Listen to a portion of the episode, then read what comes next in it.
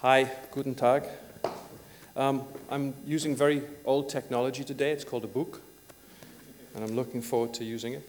Um, I've got 15 minutes, and in this time, I'm going to do a short talk and show you about um, five-minute clip of a film we're working on, which has the working title of "Move On Up."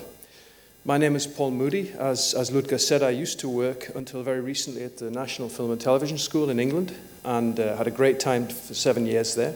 And uh, we came to a parting of the ways, which I'm really very happy about. And I'm back in the world of filmmaking and co producing something with Ludger at the moment.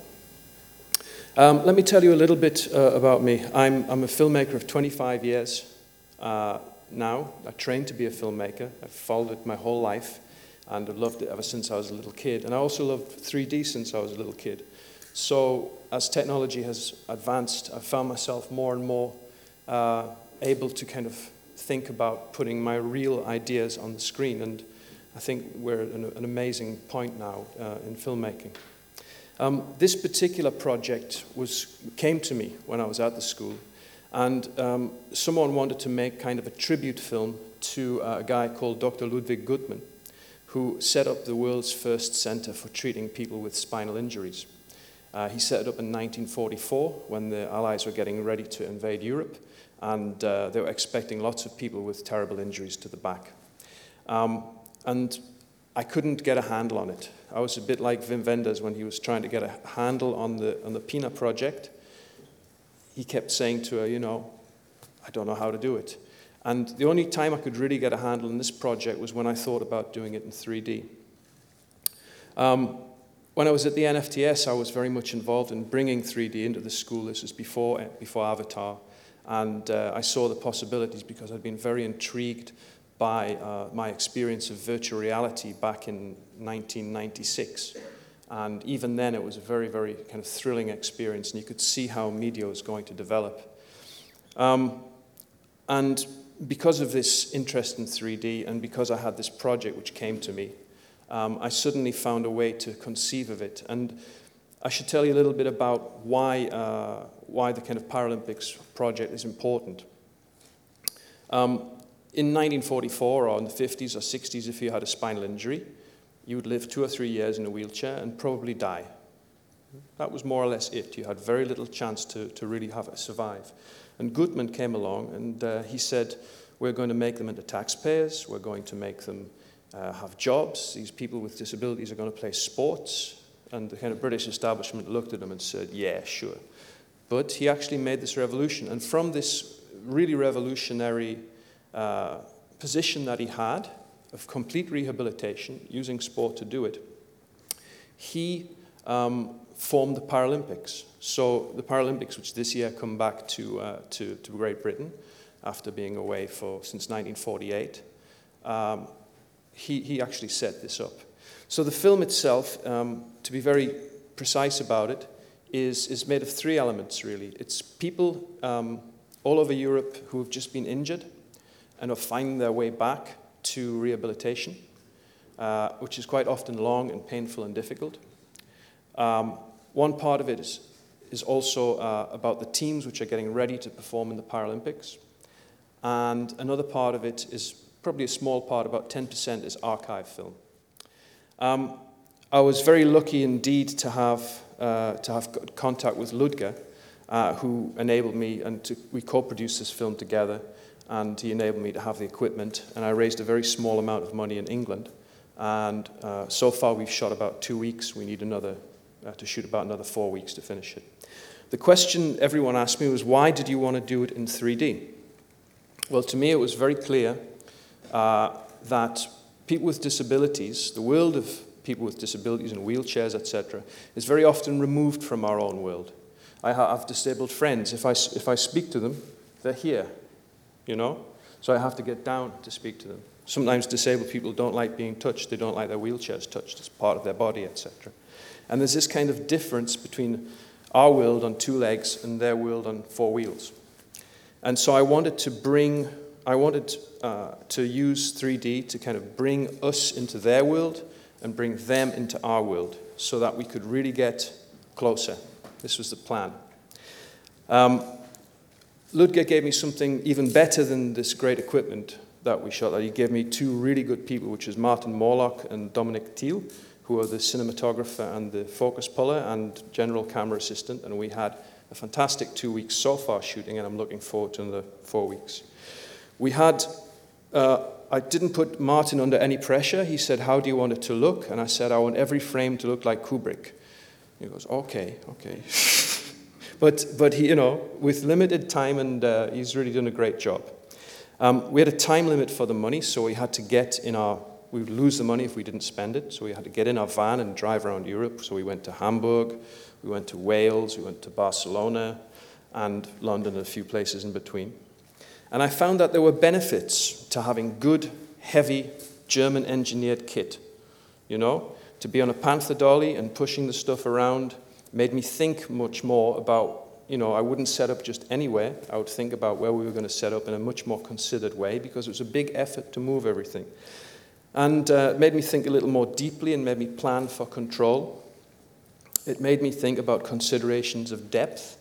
And uh, someone explained to me recently, very succinctly in Paris, that when we are dealing with 3D, we're kind of dealing with a, a, volume. It's not, it's not just a flat plane, you're dealing with a volume which goes both ways. And I think that was a very, you know, that was, that was clearly uh, something I was very concerned about to try and make this volume work for us. Um, what was also very clear to me when we were shooting and I was looking at, at the material we shot was that with high information levels, high information levels like you know a high frame rate or a high, uh, a high rate of, of, of, of inf- digital information in the image and 3D, the look can sometimes be a little too, I call it glassy, too hard edged. And, and I, I feel that we've been uh, thinking for a long time now about, about cinema, and it's, cinema's quite soft. We do everything we can to soften the image and make it a little more gentle. And I think we have to kind of, as filmmakers, my, I, I think I have to kind of make a, a difference um, when we shoot 3D to actually soften it up a little bit. It was wonderful to see the, the animation this morning uh, that they'd put all these little random elements in and they really thought those things through. So the film is going to be a feature length creative documentary for cinema. It will use many voices. Um, it will use very little talking head. You'll be in the heads of the people you see, and you'll hear all kinds of extracts of diaries, of writings, of interviews. All these things will flow together, and you will move uh, quite dramatically from, from place to place. Uh, the, um, the influences on it were, were, Pina, which I thought was a marvelous piece of work, uh, Senna, uh, which was by my friend Asif Kapadia, which I thought was great because it didn't use any real talking heads apart from people at the time. I think Herzog's documentaries have been quite influential. And again, everything by Kubrick. The, the post production adventure is just beginning. Um, we're gonna, I'm going to show you this, this short extract of what we did. We literally cut this in two days, um, and we've got many, many thousands of minutes of, uh, of, of, really good material, but we just had to look very quickly and, and kind of grab what we could out in two days and cut a 2D trailer. So you'll see it, it's not mixed, it's not, um, it's not graded, it's not 3D, but it, it gives you a little sense of, of something, something that it's about. And we have another four weeks to shoot where we, we aim to shoot at the Paralympics themselves.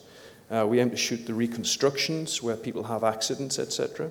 And we need to do more work in the hospitals with a range of people. Um, from someone said to me a little while ago that 3D is a kind of luxury option. And I thought, well, maybe it seems so, but, but so once were computers, so once were mobile phones, and in a very short space of time, it's not a luxury option at all. It's actually the norm that people will be working with.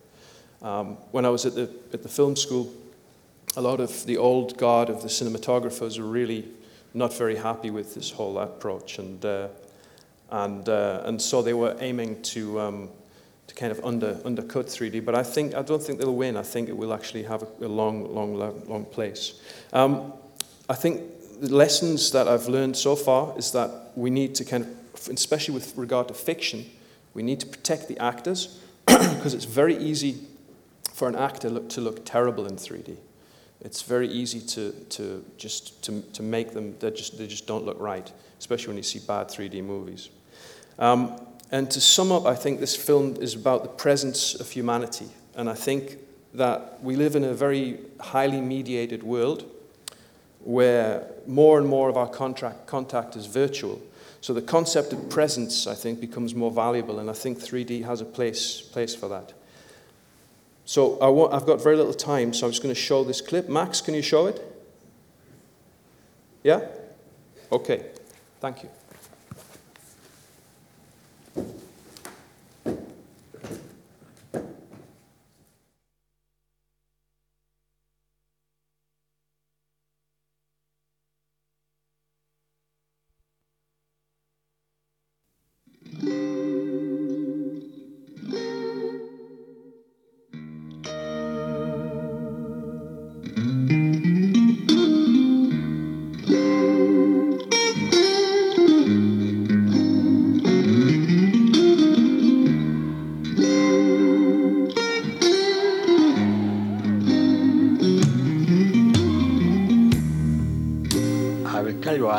Asked that question pretty often whether I could define rehabilitation in a nutshell. I think I can. To put it quite clearly, to transform helpless individual, severely disabled, into a taxpayer. That sounds very materialistic, but there's a deep philosophy behind it. A philosophy of medical skill and the philosophy of humanity.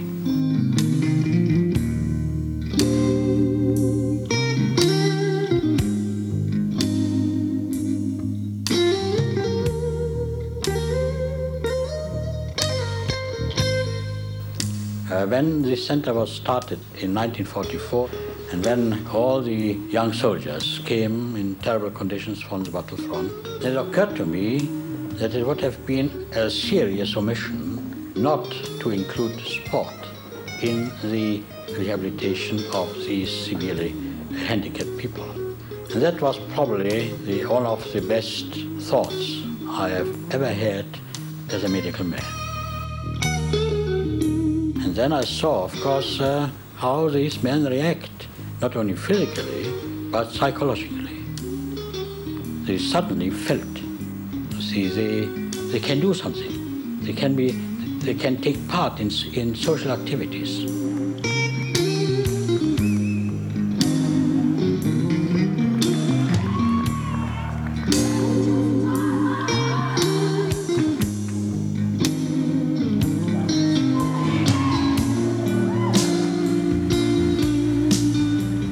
It's no good to, to be just what, what's called kind. You can kill people with kindness. You have sometimes to be firm. And of course, this is done in a tactful way, but sometimes you have to be tough to them too.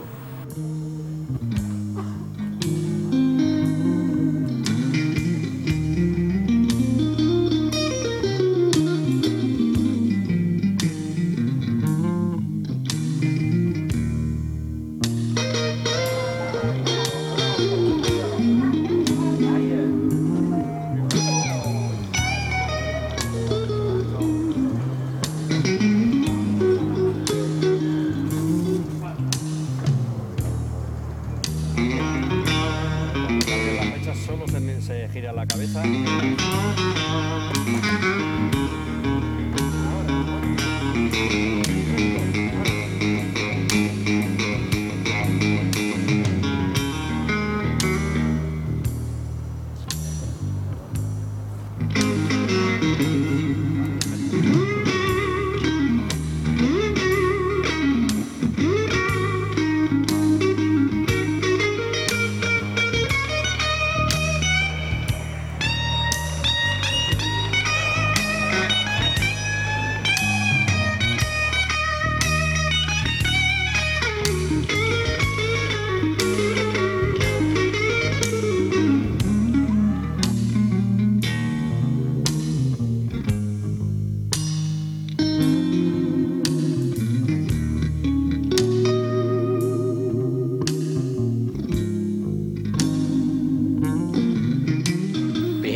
First competition between paralyzed uh, ex-servicemen 16 only when the Olympic Games were opened in London.